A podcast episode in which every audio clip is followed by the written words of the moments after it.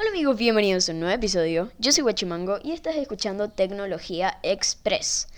Hoy vamos a estar hablando de algo de hardware, algo que muchas personas quieren saber, muchas personas no entienden y es algo que no es tan difícil de entender, pero tampoco es tan fácil.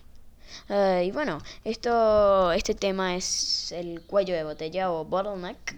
Eh, bueno, vos seguramente eh, hablas de eso. Seguramente escuchaste hablar del cuello de botella o bottleneck. Y hoy te voy a hablar de eso.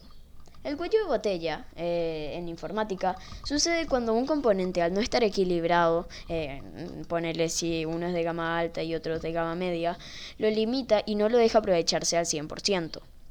Por ejemplo, la CPU funciona con ciclos. En un juego muy pesado, la CPU está usando el 100% de su capacidad y como está muy saturado no tiene tanto tiempo para decirle a la GPU que dibuje los fotogramas, por lo que la GPU no da tantos FPS y solamente usa el 30% de su potencial.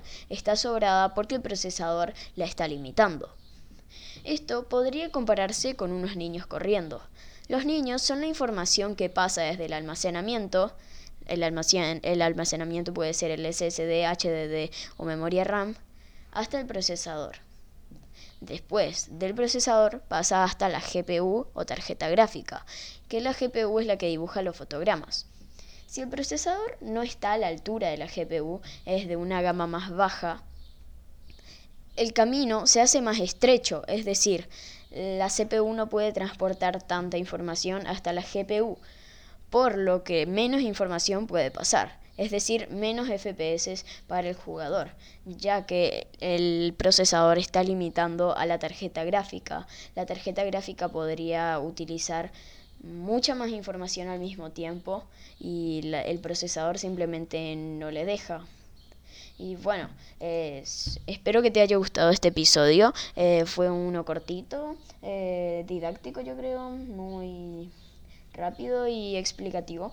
Y bueno, si te gustó el episodio, eh, dale like, suscríbete.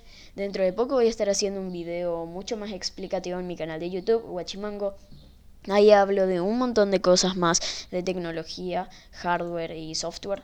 Así que te invito a que pases por ahí. Muchas gracias por escucharme, muchas gracias por darme un poco de tu tiempo. Y bueno, suscríbete, dale like, eh, comenta. Y hasta la próxima. Chao.